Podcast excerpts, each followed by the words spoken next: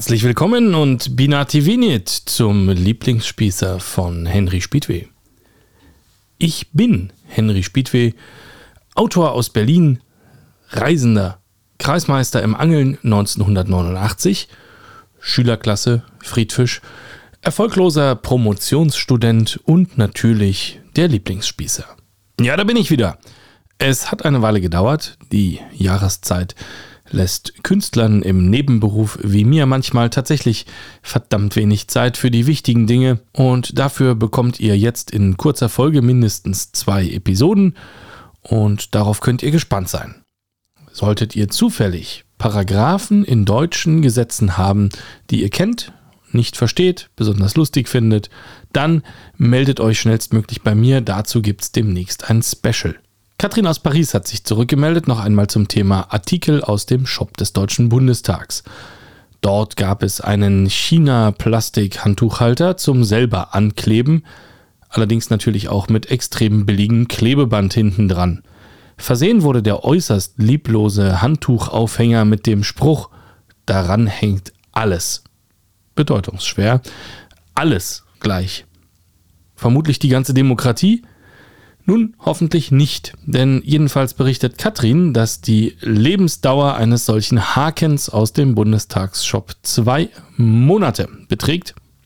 Ich kann hier nur erneut und eindringlich wen auch immer Zuständigen dazu aufrufen, diesen Online-Shop einmal gründlich zu überdenken.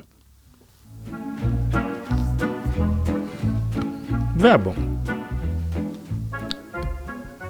eine allerletzte Lesung gibt es noch. Wirklich nur noch eine. Also für dieses Jahr zumindest am 28.12. Beginn 19 Uhr im Urbain, Halbinsel Stralau an der Rummelsburger Bucht zwischen Glasbläserallee und Künaststraße. Der Eintritt ist wieder frei und dass es lustig wird, davon könnt ihr euch gleich hier im Anschluss überzeugen.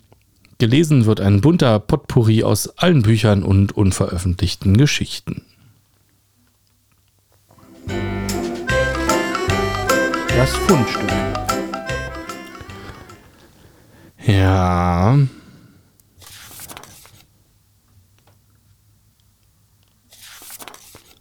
Kaum macht man mal ein paar Wochen keinen Podcast, da stapeln sich schon die Fundstücke. Man weiß gar nicht, wo man zuerst hingucken soll bei all der Wurstigkeit, die in Berlin herrscht. Hier. In Berlin-Weißensee wird an der Berliner Allee gebaut, die ein Trambett hat.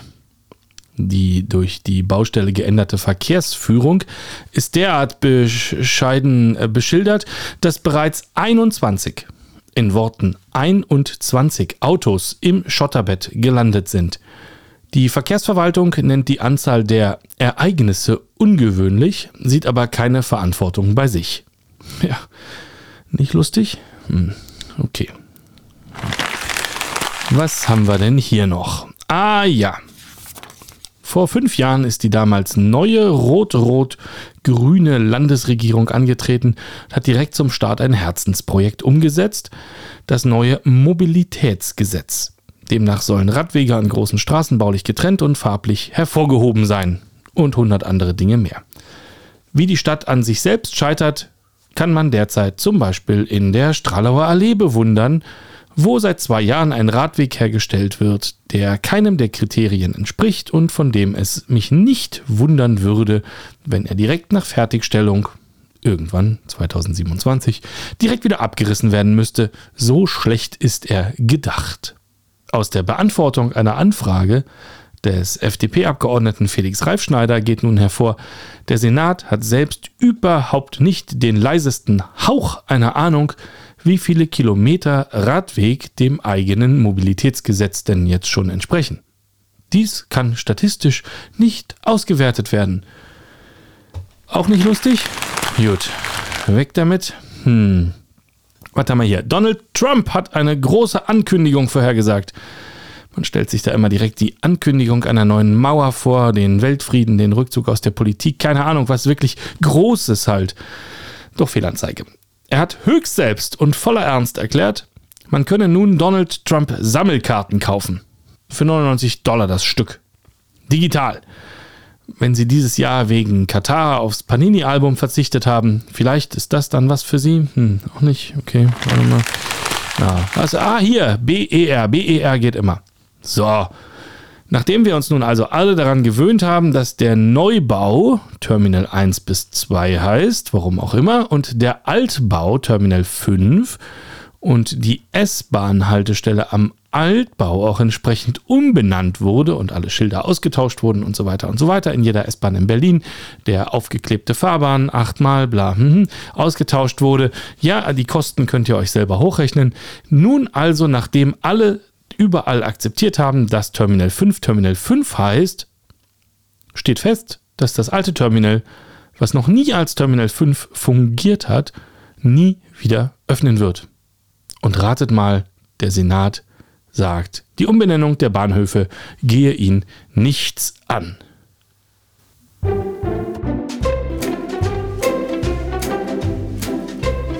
Die Geschichte.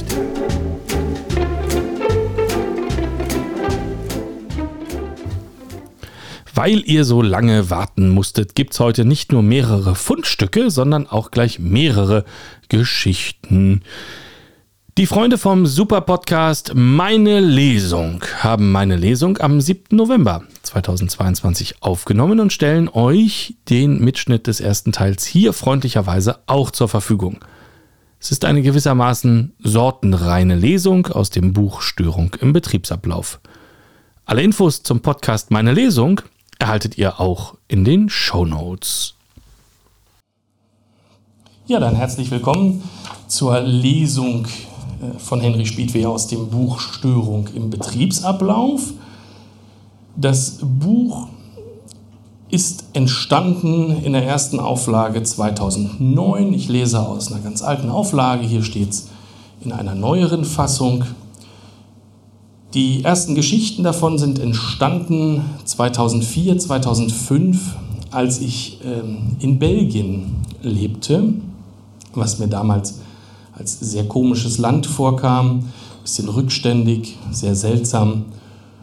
Man muss aber fairerweise sagen, inzwischen denken die Belgier das wahrscheinlich von uns. Wir haben das im letzten Jahr erlebt, als Freunde von uns geheiratet haben. Einer der beiden war durch einen biografischen Zufall in Belgien geboren worden und brauchte jetzt in Berlin-Pankow beim Standesamt eine Geburtsurkunde seiner Heimatkommune in Belgien. Das zog sich so ein Jahr, weil die in Pankow einfach nicht akzeptieren wollten, dass die da keinen Stempel drauf machen, sondern einen QR-Code als digitale Signatur. 2004, 2005 kam mir das genau umgekehrt vor. Insofern, ihr werdet das noch so ein bisschen hören. Ich werde aber gar nicht allzu viel Belgien lesen. Aber wie gesagt, inzwischen, glaube ich, haben die uns abgehängt. Das teuerste Zimmer. 1200 Euro? Aber für beide, oder? Nee, leider nicht. Das sind Qualitätsmatratzen, made in Germany, komplett allergiefrei ja, schön, dass wenigstens die Matratze bei dem Preis keine Allergie hat. Und dann gibt's das Bett aber dazu. Ach, guter Mann, für ein ordentliches Schlafzimmer, da müssen Sie schon was anlegen. Sie wissen doch, das ist das teuerste Zimmer im Haus. Ach, wirklich? Ja, das macht doch total Sinn. Wie viele Stunden verbringen Sie denn im Bett? Ja, naja, so sieben. Ja, sehen Sie? Genau. Und in der Küche? Hm, ach so. Naja, vielleicht haben Sie da irgendwie recht. Und schon ist ein Massivholz-Eichenschlafzimmer verkauft mit Qualitätsmatratzen, auf die man so groß wie möglich die Flagge des Produktionslandes geklebt hat, um ihre Wertigkeit zu unterstreichen. Matratzen gehören, nebenbei gesagt, ähnlich wie Leitern, zu den Dingen, die nur selten aus Asien kommen. Sie sind groß und wiegen nicht viel. Der Container ist schnell voll mit wenig Inhalt und der Transport um die halbe Welt einfach unrentabel. Diese Tatsache nutzen die Händler von Matratzen und Leitern bis zum Umfallen aus. Zum Einkauf hinzu kommen ebenfalls Allergikerfreundliche Kopfkissen mit Decken, Stück über 200 Euro, weil die so schön knistern, wenn man sie bewegt. In Sommer- und Winterausführung dann noch Bezüge, ebenfalls möglichst hochwertig, atmungsaktiv, aber nicht so glatt. Zwei Garnituren, damit man eine zum Wechseln hat, besser drei, falls mal eine kaputt geht, die Waschmaschine streikt oder der sibirische Winter kommt oder man zwei Decken gleichzeitig braucht oder warum auch immer. Dann natürlich atmungsaktive, naturbelassene, chemiefreie Farben für die Wände. Beratung durch die Innenarchitektin, möglichst dezente, aber auch praktische und vom Bett zu bedienende Beleuchtung, Schallschutzfenster und schwere Vorhänge.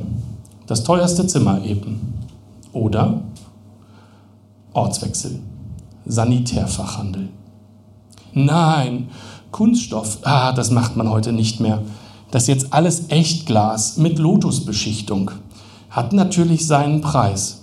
Aber dafür putzt es sich auch wesentlich leichter. Ihre Gattin würde Ihnen das doch wert sein. Ich weiß nicht, seit wann genau jeder Verkäufer Schulungen in solch subtilen Verkaufsmethoden erhält, aber wenn Sie mal Ihre Wohnung oder Ihr Haus renovieren, dann merken Sie, dass es so ist. Was entgegnet man dem? Nein, Sie Trottel, gib mir wieder Kunststoff, weil das kostet nur ein Fünftel und mir ist egal, was du sagst, wie schwer das zu putzen ist? Macht man irgendwie nicht. Schon gar nicht, wenn die angesprochene Gattin daneben steht, was bei der Auswahl von Möbeln meist der Fall ist. Hochwertige Armaturen, Unterputz-Rain-Shower-Installation, LED-Beleuchtung, Schminkspiegel mit eigenem Stromanschluss und Fliesen in moderner 30x60 Optik tun ihr Übriges. Diese Riesenfliesen sehen zwar nett aus und scheinen heute ja das Nonplusultra zu sein, verkauft werden sie aber genau wie kleine Fliesen mit Quadratmeterpreisen. Der Verschnitt ist nur ungleich höher die Fehlertoleranz viel kleiner. Lässt man eine fallen, ist im Karton eine gesprungen oder krumm, ist allerdings gleich ein halber Quadratmeter Schwund.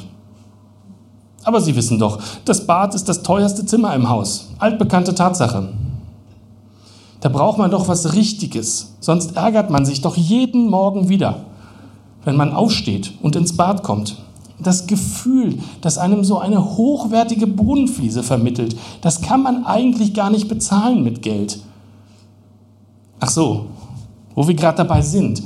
Handtuchwärmeheizkörper schon in 180er Höhe, oder? Sonst passt ja das Badehandtuch auch nicht. Ortswechsel. Küchenstudio. Das? Nein, das wollen Sie nicht. Das ist ganz billiger Kunststoff. Fassen Sie mal das hier an. Spüren Sie den Unterschied? Oh, und, und, und die Arbeitsplatte? Gibt es da garantiert auch in, in fünf Jahren noch ein Stück nach? Fünf? Fünf Jahre? Nein, das sind heute Kollektionen, wie in der Mode. Im Winter kommen neue Platten und dann sind die hier sowieso anders. Und in fünf Jahren würde Ihnen das auch gar nicht mehr gefallen. Da macht man das dann neu. Ja, schauen Sie mal hier. Ah, Sie haben das Echtholz entdeckt. Ja, sehr nobel. Hat natürlich seinen Preis. Da muss man dann aber auch ein hochfertiges Guckfeld einlassen. Sonst sieht das nicht aus, nein. Und, und, und der Kühlschrank hier, der im Angebot ist, ach, der ist ja nur Unterbau. Also in einer Küche, wie Sie sie jetzt hier wollen, woher auch immer er weiß, was ich will, da wollen Sie schon Einbau machen. Der ist auch nur im Angebot, weil das ein Auslaufmodell ist. So, hier, so sieht das heute aus. Alles Siemens natürlich. Energieeffizienzklasse A, auch für die Umwelt. Das sollte uns das schon wert sein.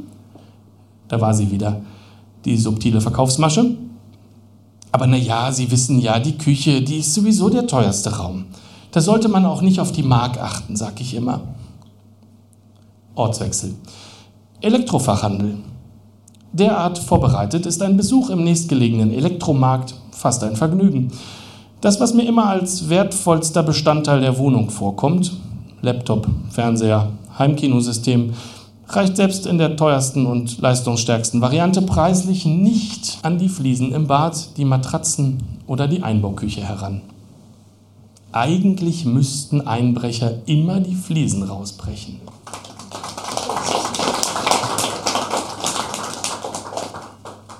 Ich hätte gerne eine Monatskarte. Die öffentlichen Verkehrsmittel in Brüssel sind eigentlich recht preisgünstig. Eine Einzelfahrt, eine Stunde, kostet 1,40 Euro beim Fahrer der Tram oder des Busses. Eine Zehnerkarte kostet etwa 10 Euro, man erhält sie aber nur an den Schaltern der großen Bahnhöfe und neuerdings auch in Automaten der großen Bahnhöfe. Der Fortschritt hält langsam Einzug. Nichtsdestotrotz bekommt man nie eine Zehnerkarte, wenn man sie gerade brauchen könnte, was dazu führt, dass man die Dinger auf Vorrat einkauft, wenn man mal einen Schalter sieht und gerade nichts Besseres vorhat, als eine halbe Stunde anzustehen. Praktischer ist da eine Jahreskarte. Sie kostet für Schüler und Studenten beim ersten Kind jeder Familie 200 Euro. Für das ganze Jahr wohlgemerkt. Man bekommt sie aber nur an fünf Bahnhöfen überhaupt in Brüssel. Da es aber die günstigste Alternative ist, kommt man um einen Nachmittag im Bahnhofsuntergrund eigentlich nicht herum. Schalter 1. Schalter 1 ist ein Container, der wie vieles in Brüssel etwas provisorisch im Untergeschoss des Bahnhofs rumsteht. Das Fenster zum Schalter umfunktioniert und fertig. Lange Schlange, gutes Betriebsklima, Personalausweis, Passfoto, Antrag hier, Unterschrift da, Studentenausweis und Bescheinigung der Universität für die Verkehrsbetriebe. An der TU Berlin, wo ich damals studiert habe, zu Hause in Deutschland also, erhält man jedes Semester ein Dutzend gleich aussehender Immatrikulationsbescheinigung und es ist egal, welche man wohin mitbringt und ob man sie überhaupt benutzt. Hier in Belgien gibt es auch viele einzelne Zettel, die auch alle gleich aussehen, aber der Zweck ist schon drauf notiert. Verkehrsbetriebe, Krankenkasse, Kindergeldkasse und so weiter. Und wehe, man hat nicht den richtigen dabei. Mir fällt ein, dass ich niemanden in der Universitätsverwaltung gesagt habe, dass es unsinnig ist, mehrere inhaltlich gleiche Zettel auszustellen, die sich nur durch den Zweck unterscheiden. Mein Verbesserungsgedanke wird unterbrochen. Ihre Meldebescheinigung bitte? Scheiße, vergessen. Ich habe eine halbe Stunde gewartet, um so weit zu kommen. Mindestens. Bedeutungsschwere Pause. Ich lege all meine in sämtlichen Amtsbesuchen angestaute Wut in einen paralysierenden Blick auf den Aushilfsschalterjungen, der zweifelsohne fünf Jahre jünger ist als ich. Ausnahmsweise, Monsieur, wird wohl auch ohne gehen. Aber denken Sie beim nächsten Mal daran. Sie denken jetzt, der war nett, oder? Ich sage Ihnen die Wahrheit. Der Container hatte einfach kein Panzerglas. Ich bekomme eine Trägerkarte, einen Brief und einen Überweisungsvordruck. Sie müssen jetzt bitte zu Schalter 2, Monsieur. Hä? Na da, 100 Meter in die Richtung. Sie meinen die Schlange da. Nein, ich meine schon den Schalter, aber die Leute stehen da auch an, ja. 100 mhm. Meter sind es nicht bis zur Schlange, bis zum Schalter, aber viel mehr. Sollte man so etwas äußern, ich entscheide mich für Nein. Am Ende der neuen Schlange empfängt mich eine Aushilfskraft in Neonleuchtweste. Wo möchten Sie hin, Monsieur? Ich möchte mich hier anstellen. Ja, aber warum wollen Sie das tun? Ich muss zu Schalter 2. Die Tatsache, dass ich die Nummer des Schalters kenne, verlangt dem Jungen Respekt ab, aber er gibt noch nicht auf. Und was wollen Sie dort? Ich hätte gerne eine Monatskarte. Dann sind Sie hier falsch. Monatskarten gibt es an Schalter 4 in der Etage über uns.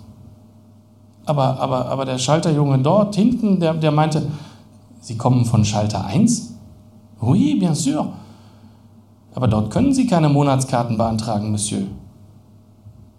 Ja, und was habe ich dann dort gemacht? Ich bin wild entschlossen, mich zu streiten. Das weiß ich leider nicht, Monsieur. Zeigen Sie mir mal Ihre Papiere.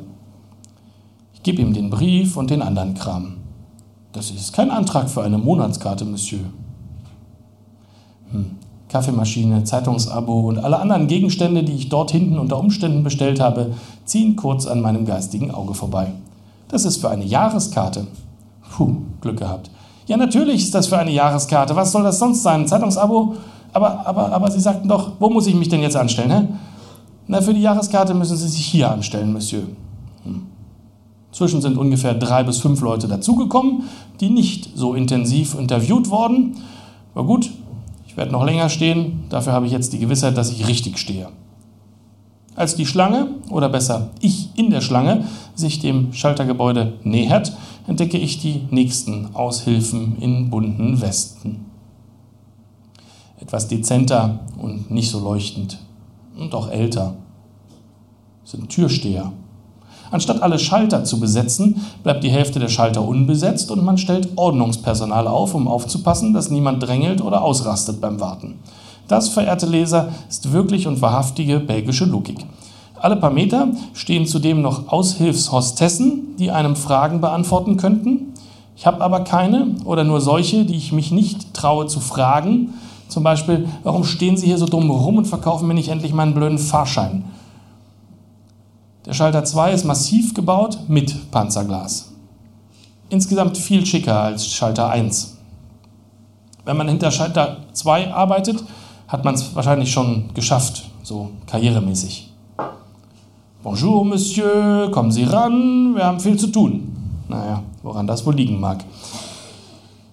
Ich übergebe alle Papiere, Brief, Überweisungsvordruck, Studienbescheinigung. Die erste Amtshandlung besteht darin, alles wegzuwerfen. Nicht ohne es gründlich zu zerreißen.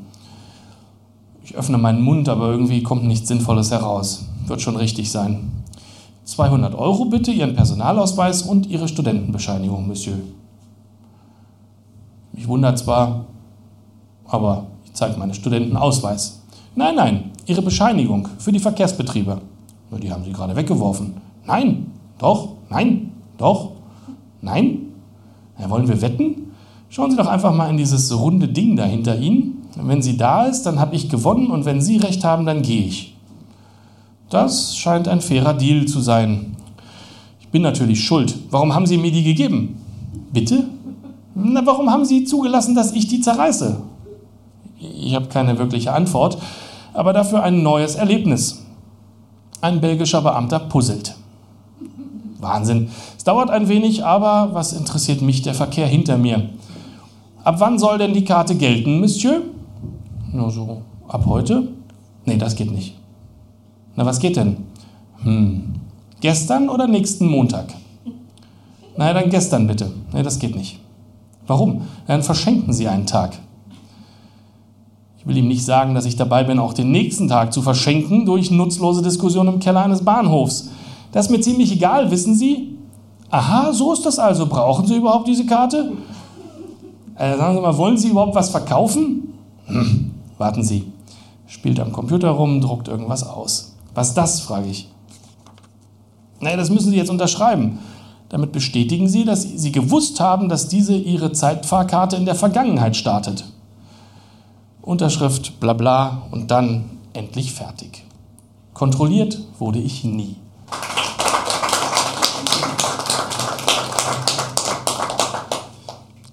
Die Geschichten, das steht auf den Büchern auch drauf, haben den Untertitel äh, Geschichten vom Reisen, Unterwegssein und Ankommen. Und ich versuche für euch das auch so ein bisschen zu mischen. Also es geht um das Reisen jetzt gleich, ums Unterwegssein, zum Beispiel mit den öffentlichen Verkehrsmitteln, und ums Ankommen, zum Beispiel beim Fliesenkaufen.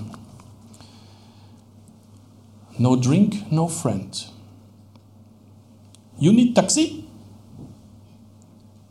Ich schaue mich um, stehe am Taxistand. Ich überprüfe meine Körperhaltung, stelle fest, dass ich mir nach wie vor alle Mühe gebe, möglichst ungeduldig wartend auszusehen. Pulsartig möchte ich dem kleinen Hutzelmann entgegenschleudern, nein, du Vollpfosten, ich warte darauf, dass mich die Aliens abholen. Aber das wäre sinnlos. Erstens würde er mich wohl nicht verstehen. Was Vollpfosten auf Englisch oder gar Arabisch heißt, weiß ich ad hoc nicht. Zweitens würde es meine Chance auf ein baldiges Wegkommen sicher nicht erhöhen, wenn ich den Mann beleidigte. Drittens denke ich mir, kann er ja nicht dafür, dass ich hier rumstehe, will mir offensichtlich sogar helfen.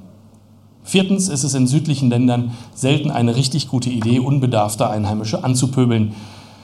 Ich bin in Amman, Jordanien, am internationalen Flughafen oder zumindest das, was die Einheimischen so nennen. Es geht schon chaotisch zu im Nahen Osten. Es ist spät abends, scheinbar haben die Taxis das Tagesgeschäft schon beendet oder es gibt hier einfach keine. Wenigstens friere ich nicht, denn es ist Frühling in Amman, auch nachts sicher 20 Grad. Schon die Einreise war eine Katastrophe. Man benötigt ein Visum, was für Deutsche in Jordanien Briefmarke heißt, die einem der Einreisebeamte gegen Überlassung von einigen Dinar freundlich und falsch herum in den Pass klebt. Jordanische Dinar. Nicht Euro, nicht Dollar, nicht Pfund, nicht irgendwas anderes, was im Reiseportemonnaie steht. Dinar. Und die kann man vor der Einreise nur am einzigen in der Schalterhalle befindlichen Wechselschalter bekommen zu einem mehr als schlechten Kurs. Das weiß der Einreisebeamte, der offensichtlich die Hälfte des Gewinns abbekommt, und das weiß auch der Geldwechsler, der sein Monopol gut zu nutzen weiß. Und das wissen auch einige der anderen Flugzeuginsassen, Streber, die den Schalterbeamten geübt bestechen oder in mitgebrachten Dinar bezahlen. Und jetzt stehe ich hier also mit meinem erstaunlich wenig durchsuchten Koffer am Taxistand habe mich an allen dubiosen Angeboten in der Ankunftshalle vorbeigeschlichen und es gibt kein Taxi. Nach einigem Überlegen willige ich also ein. Yes, Taxi. Der Mann macht eine Bewegung, die ich als Aufforderung interpretiere, ihm zu folgen. Es geht um die Ecke, dorthin, wo kein Licht mehr scheint. Ich krall mich an meine Laptoptasche. Über Straßen, um weitere Ecken, er spricht mit seinem Handy. Wir bleiben auf einem Mittelstreifen stehen, ein Auto hält, ich werde verladen, der Mann vom Stand erhält Provision. Die Kiste ist alt und schwarz und klapprig, mehr konnte ich so schnell nicht erkennen. Eduard Zimmermann hätte sicher erklärt, man solle sich das Kennzeichen einprägen, aber dafür war hier wirklich keine Zeit, zumal mein Arabisch dürftig ist. Er fährt los ohne Aufforderung. Nach einigen Minuten halte ich es irgendwie für meine Pflicht, doch was zu sagen. Hotel Interconti, please. I have no cash. Credit card? Ich werde verwundert angesehen. My name Ramsi. You friend, we go home. No money? Naja, zumindest sprachlich bin ich nicht überfordert. Ich erkläre dem fahrenden Zeitgenossen, dass ich das alles sehr nett finde aber das Hotel vorziehen würde. Schließlich war die Reise lang und wenn er meint, wir seien Freunde, dann kann er mich natürlich auch gern umsonst fahren. No, no, you friend, you invited. We go to my home. Woman cook, you marry sister. Ja, so langsam finde ich die Sache doch interessant. Ich werde nicht nur entführt, sondern ich werde auch noch heiraten. Ich überlege kurz, meine Eltern anzurufen, aber in Deutschland ist auch schon spät und die Telefonkosten. Äh. Ich versuche mich mit Arabisch. La. Das heißt eigentlich Nein. Aber Ramsi findet das eher lustig. Kalla. Ein wirklich total ernst gemeintes Nein. Nö, ohne Wirkung. Also vergeht einige Zeit, bis wir an einen Checkpunkt gelangen. Schwer bewaffnete Uniformierte schauen ins Auto mit Spiegeln unters Auto, in den Kofferraum, unter die Motorhaube und wechseln einige Worte mit Ramsi. Man sucht ganz offensichtlich nach Sprengstoff. Und dann dürfen wir endlich weiterfahren. Me, no taxi, no license. Hotel Interconti, 40 Dinar, no credit card. Jetzt verstehe ich alles. Ich sollte beim Checkpoint also ruhig bleiben und falls ich gefragt würde, erzählen, wir seien befreundet. Dass ich das erst hinter dem Checkpoint verstehe, spricht jetzt nicht gerade für seine Taktik. Aber offensichtlich komme ich noch ans Ziel. Dollar nehme er auch nicht, wird mir beschieden, aber er würde mich zu einer Wechselstube im Zentrum bringen, wo ich tauschen könnte. Er steigt dann bei so ziemlich jeder Wechselstube aus und wir, die wir erblicken und ich muss immer sitzen bleiben. Und nach kurzer Zeit fahren wir dann jeweils weiter und suchen eine andere Wechselstube. Der Kurs sei angeblich schlecht, behauptet Ramsi immer wieder. Aber ich vermute eher, dass er sich mit den Wechslern nicht über eine angemessene Provision einigen kann. Schließlich taucht irgendwoher sein Bruder am Straßenrand auf und ich soll durch das Autofenster tauschen. Endlich am Hotel angekommen, will ich fast schon aussteigen, als Ramsi wieder durchstartet. Ich könne jetzt doch noch nicht aussteigen, sagt er, wir müssten noch was erledigen. No drink, no friend.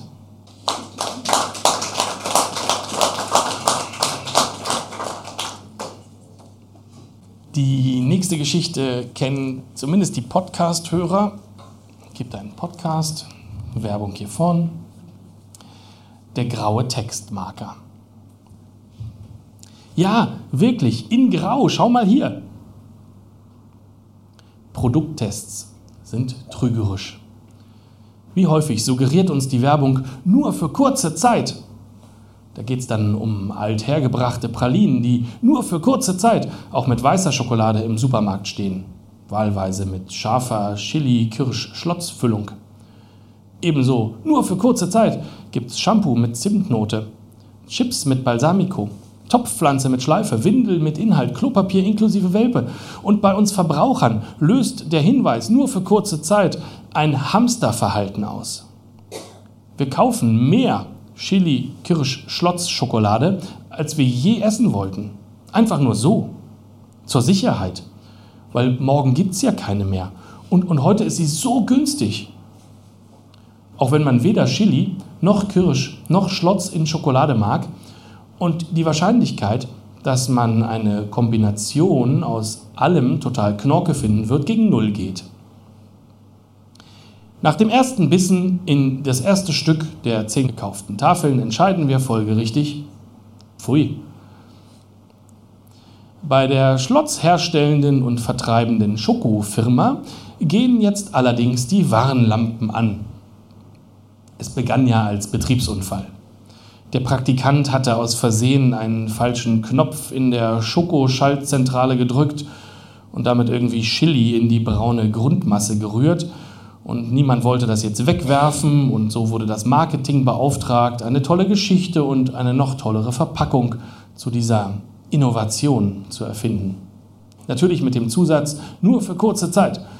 Dummerweise haben nun alle Verbraucher einen großen Vorrat zu Hause angelegt, weshalb die Unfall-Schlotz-Variante in der Zeit, als sie im Handel war, die erfolgreichste des Schokoherstellers war.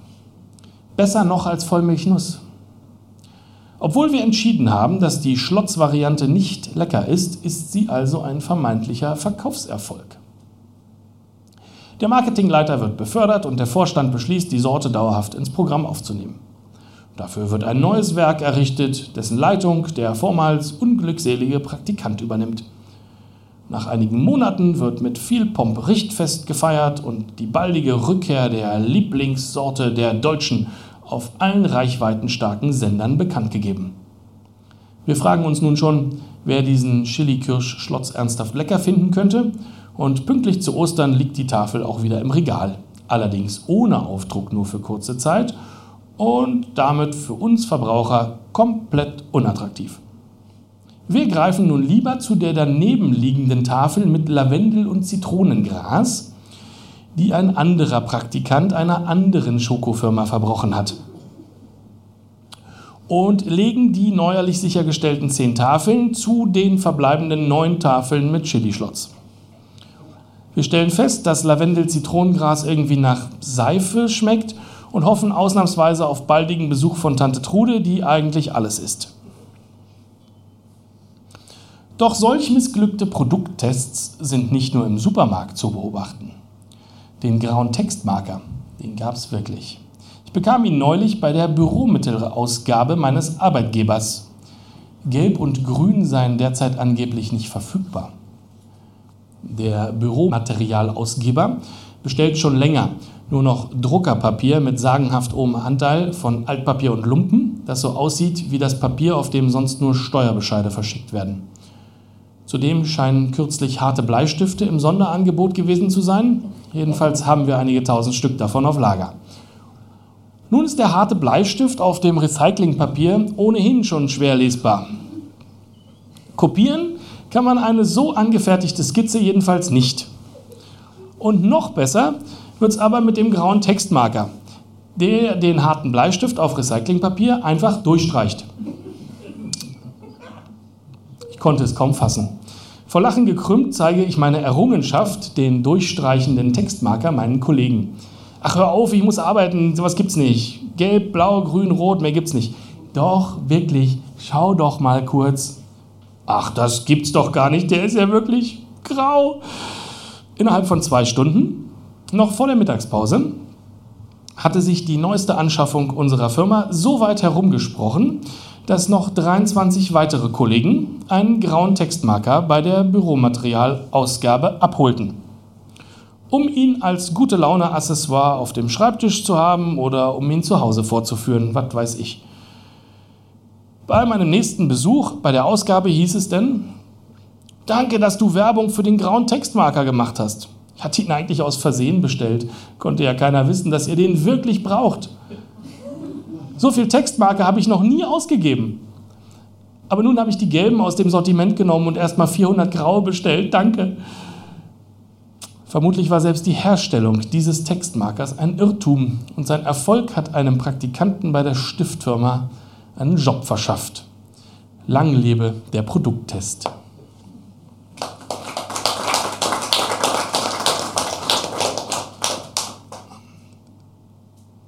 Frühstück beim Bürgermeister. Also, also wir wecken dich um halb acht und, und, und, und dann musst du dir eine Krawatte anlegen und, und, und denk dran, wir machen kein Frühstück, du bist zum Frühstück beim Bürgermeister eingeladen. Ja, zum Frühstück eingeladen. Das klang offiziell. Aber wir waren ja auch nicht zum Spaß da. Schließlich war dies ja ein offizieller Besuch unter Freunden und Partnern. Der gerade frisch ins Amt gewählte Bürgermeister wollte auf diese Weise seinen Segen geben und er wollte sicher auch uns und vor allem den Einheimischen zeigen, dass auch der erste nicht kommunistische Bürgermeister seit 50 Jahren Frühstück machen kann. Ich war also gespannt, trainierte meinen Magen am Vorabend nochmal entsprechend und übte noch einmal die wichtigsten Höflichkeitsfloskeln. Ich habe gehört, ihr seid eingeladen. Uiuiui, ui, ui, das hat er ja noch nie gemacht. Nicht schlecht. Überall, wo wir hinkamen, beglückwünschte man uns zur Einladung, als hätten wir irgendeinen Anteil daran. Vorfreude und Anspannung wuchsen quasi minütlich. Was wird es wohl geben zum Frühstück beim Bürgermeister? Wird er seine blau-weiß-rote Schärpe tragen, wie Bürgermeister in Frankreich das gerne machen? Wird er mit mir reden? Wird es Lachs und Kaviar geben? Oder frische Crepe? Oder all das? Vielleicht auch frische Waffeln? Sicher doch Baguette und Brioche. Ah, hoffentlich keine bittere Quittenmarmelade. Hoffentlich auch noch keine Austern zum Frühstück. Ich wurde pünktlich geweckt und trotz eingehender Wegbeschreibung, und es ist nicht so, dass ich mich nicht auskennen würde und den Weg, ungefähr 300 Meter immer geradeaus, zum nicht zu übersehenden Rathaus nicht schon x-mal gelaufen wäre, wurde ich letztlich doch gefahren, was sicher mehr Zeit gekostet hat. Aber auch meine Gastgeber waren zu neugierig, um das Frühstück zu verpassen. Wir wurden in den Ratssaal gebeten und dort stand in voller Pracht das Buffet. Stilles und sprudelndes Wasser in handelsüblichen Lidl-Plastikflaschen, zwei Säfte, Tetrapack und eine Thermoskanne Filterkaffee. Dazu ein paar braune Plastikbecher. An Essbarem war ein Korb mit Mini-Croissants, tiefgefroren, aufgebacken, aufgestellt. Nun ja, ich hatte irgendwie mehr erwartet nach all dem Aufhebens zugegeben. Der Bürgermeister kam in Jeans und grauem Pulli, schüttelte hektisch ein paar Hände und äh, verlas ein paar blumige Worte zur Bekräftigung der deutsch-französischen Freundschaft. Entschwand so schnell wie er gekommen war und ließ einen Haufen ratloser Deutscher zurück. War es das jetzt schon? Ist das unser Frühstück? Passiert hier noch was? Werden wir gleich abgeholt und irgendwo platziert, wo es noch was Richtiges gibt? Nein, das war's gewesen. Jahre später wurden wir wieder mal eingeladen, diesmal zum Abendessen. Mit der Erfahrung des Frühstücks im Hinterkopf senkte ich meine Erwartungen. Kaufte kurz zuvor gegenüber dem Rathaus Falafel zum Mitnehmen, zog mich auch nicht sonderlich schick an und tatsächlich schien ich recht zu behalten. Man traf sich unverbindlich im Vorraum bei Chips aus der Dose und einem Portwein im Stehen. Als mir Wein und Chips die ultimative Sättigung beibrachten, erschien der Bürgermeister im Anzug mit Schärpe und bat uns einen Raum weiter. Dort platziert sollten wir in den nächsten Stunden ein Fünf-Gänge-Menü über uns ergehen lassen.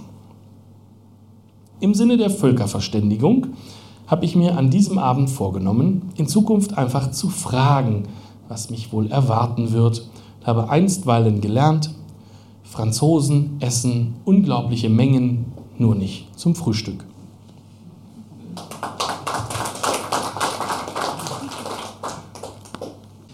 Die internationale Obstmafia schlägt zurück.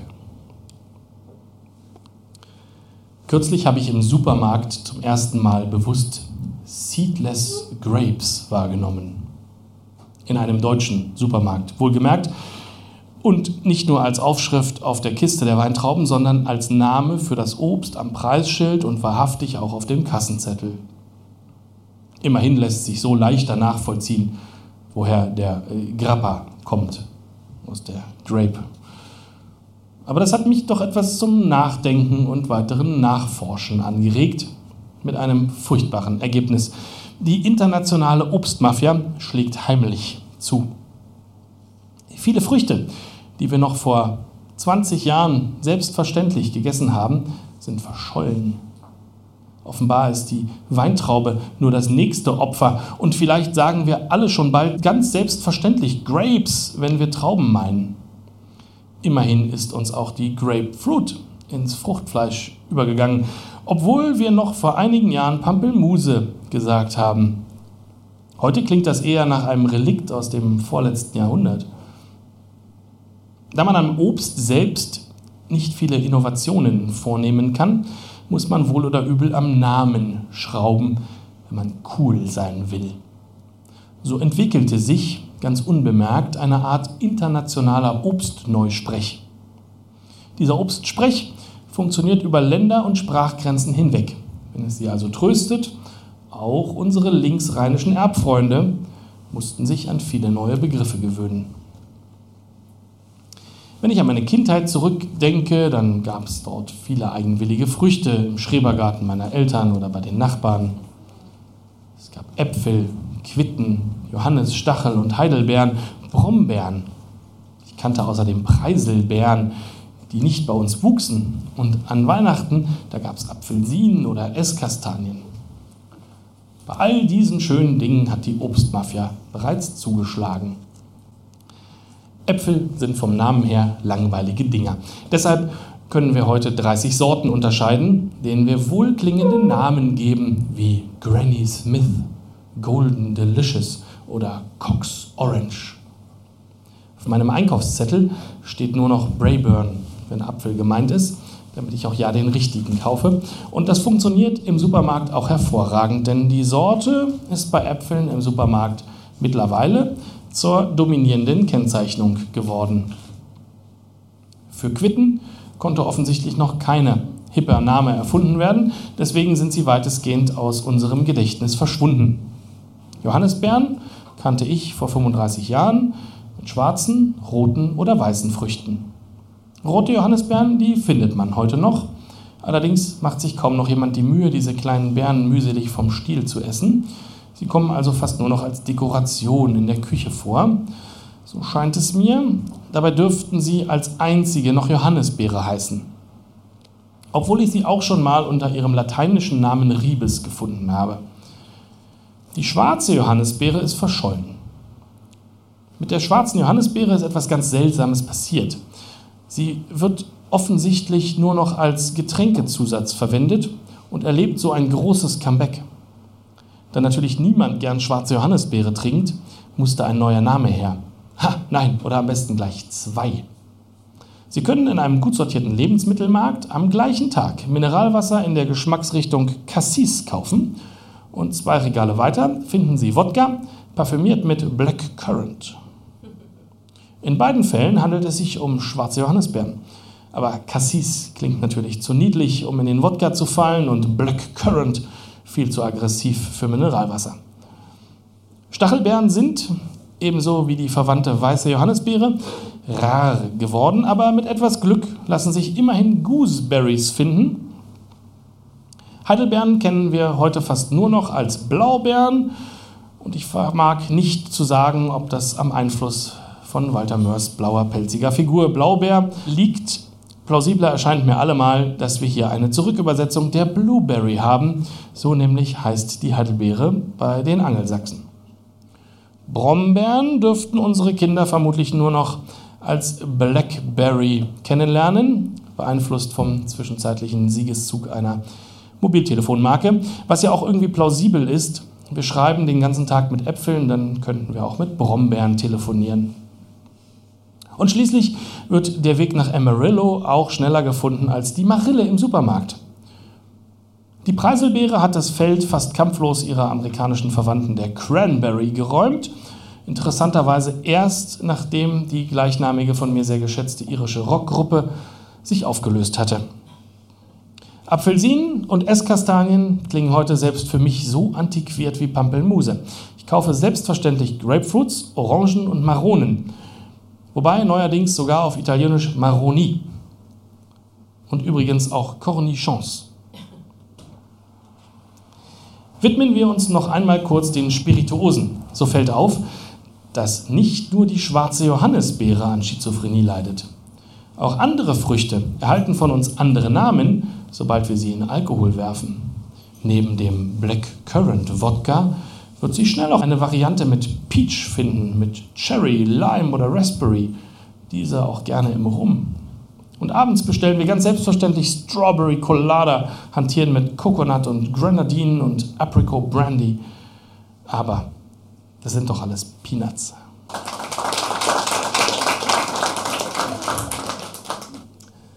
Die nächste Geschichte spielt am nicht mehr existenten Flughafen Tegel, das werdet ihr merken, aber das Einzige, was daran heute nicht mehr passieren kann, ist, dass es in Tegel ist. Die Berliner Freundlichkeit in dieser Geschichte, die hat sich nicht verändert. Do you speak English? Ja, sprichst du kein Deutsch oder was? Entschuldigung, wie, wie, wie kann ich kommen nach dem Flughafen Skönefeld? Flughafen Berlin-Tegel, Infoschalter, ein holländischer Tourist fragt nach dem Weg. Ja, wollen Sie jetzt einen Fahrschein oder was? Ich, ich, ich, ich, würde nur gerne wissen, wie, wie komme ich nach Skönefeld? Das hier ist Tegel. Ja, ich, weiß das schon, ne? ich muss aber nach Skönefeld. Was denn da? Das ist ja im Osten. Ja, ich, muss kriegen ein anderes Flugzeug von Skönefeld. Wieso denn das? Wusste ihr nicht, äh, dass ihr habt zwei Lufthäfen? Das wisst doch jeder Kind. Hm? Naja, na mit dem X9 nach Zoo und dann mit dem RB9 nach Schönefeld. So, nächster. Äh, und, und, und, äh, und, kann ich auch ein Taxi nehmen? Weiß ich nicht, ob sie das können. Ich verstehe sie nicht. Na, wenn sie reich sind? Hm? Na, ich meine, äh, das ist ja am anderen Ende von Berlin. Hm. Das sind ganz sicher also 60 Kilometer und die Leerfahrt zurück nach Berlin, die müssen sie ja auch, also, also über den Daumen, ich weiß nicht, also ich sag mal, das sind bestimmt 70 Euro. Ui, das ist viel Geld. So teuer war der Flug gar nicht. Ja, das ist ja nur auch keine Erkenntnis, für die ein Fußballspiel unterbrochen wird, wa? Ja, und, wo, wo, kann ich finden, äh, ein, ein Taxi? Da hinten an der Lichtsignalwechselanlage. Was? Na da. Ah, Sie meinen die Ampel da. Das ist keine Ampel. Das ist eine Lichtsignalwechselanlage. Weil genau das ist ja das, was die den ganzen Tag macht. Die ampelt ja nichts. Oh, und, und was, was, was, kostet ein Fahrschein fürs Gönnefeld? Mann, das heißt Schönefeld. Merkt ihr das doch mal. 2,80 hier. Fährt in drei Minuten bis Zoo und dann umsteigen, wa?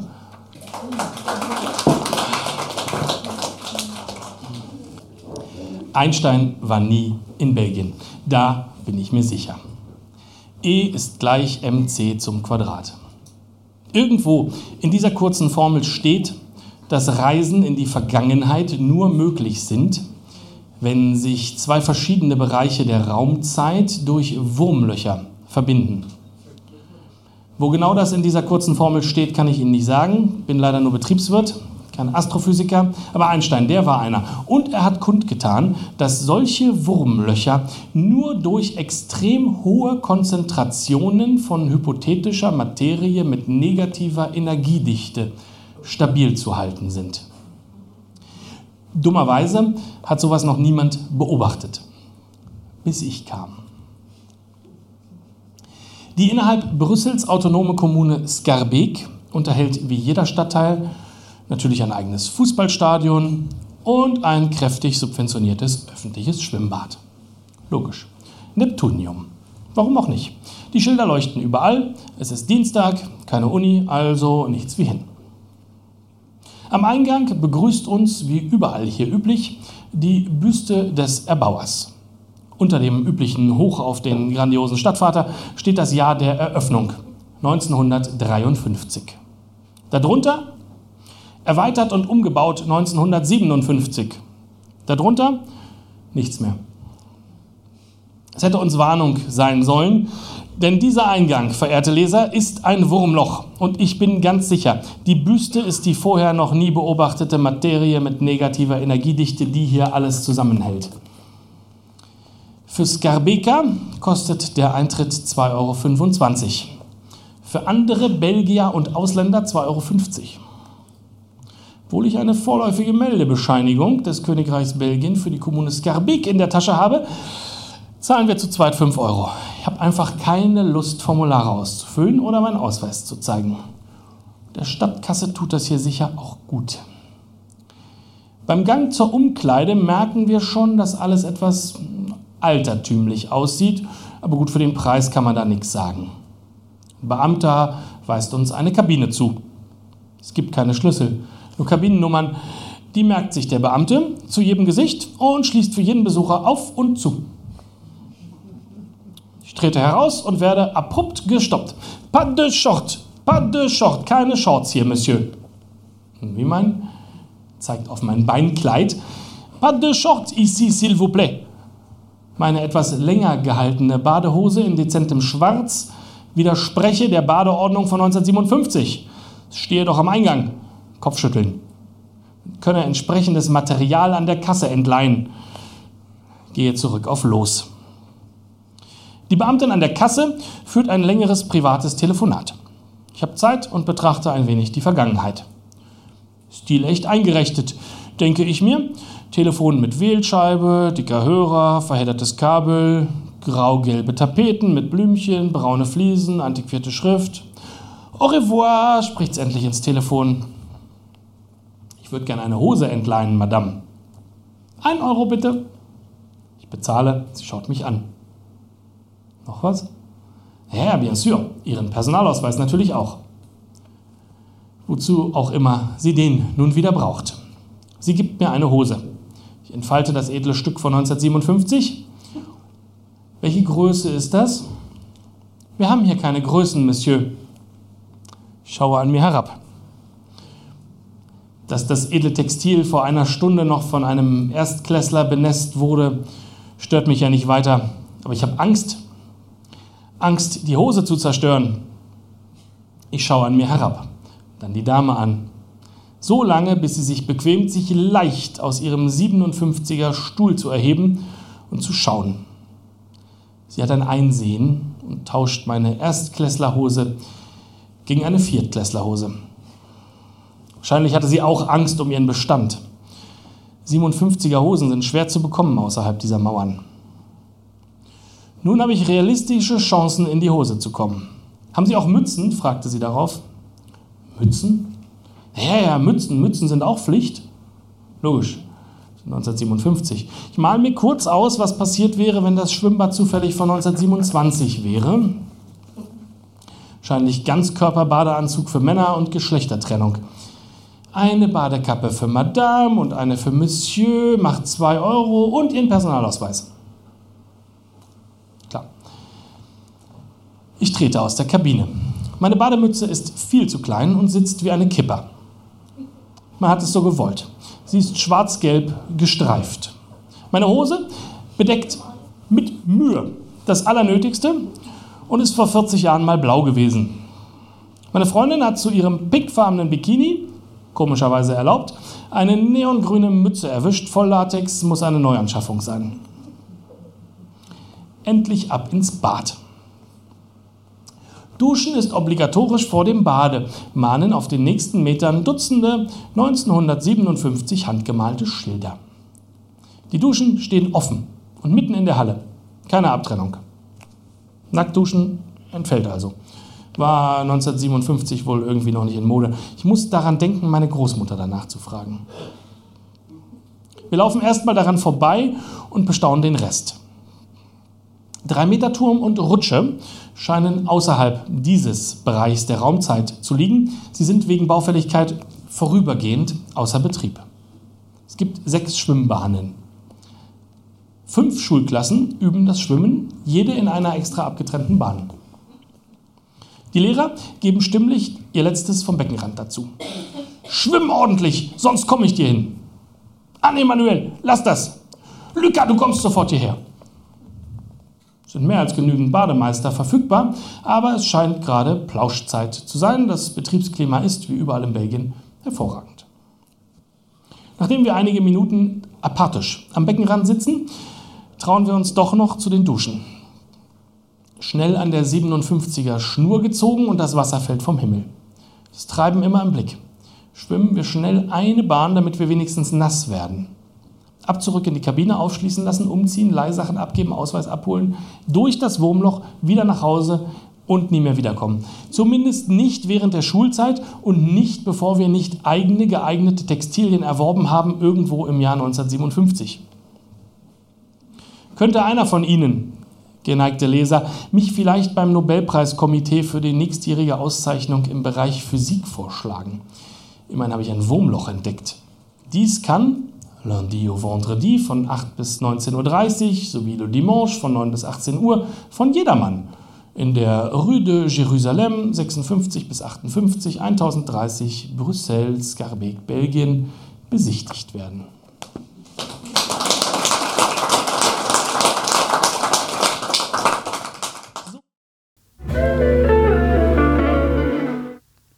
Das war der Lieblingsspießer für heute. Danke euch, dass ihr so lange dran geblieben seid. Bald kommt Nachschub, ganz wirklich, versprochen. Seid lieb zueinander. Die Begrüßung war übrigens rumänisch. Text Henry Spiedweh, Schnitt und Aufnahme der Lesung vom Podcast Meine Lesung von Emilia De Luca, Redaktion Lisa, Musik Giulio Fazio und Drew Walker und Sounds von Lucky Cutter und Res Rocks von Freesound.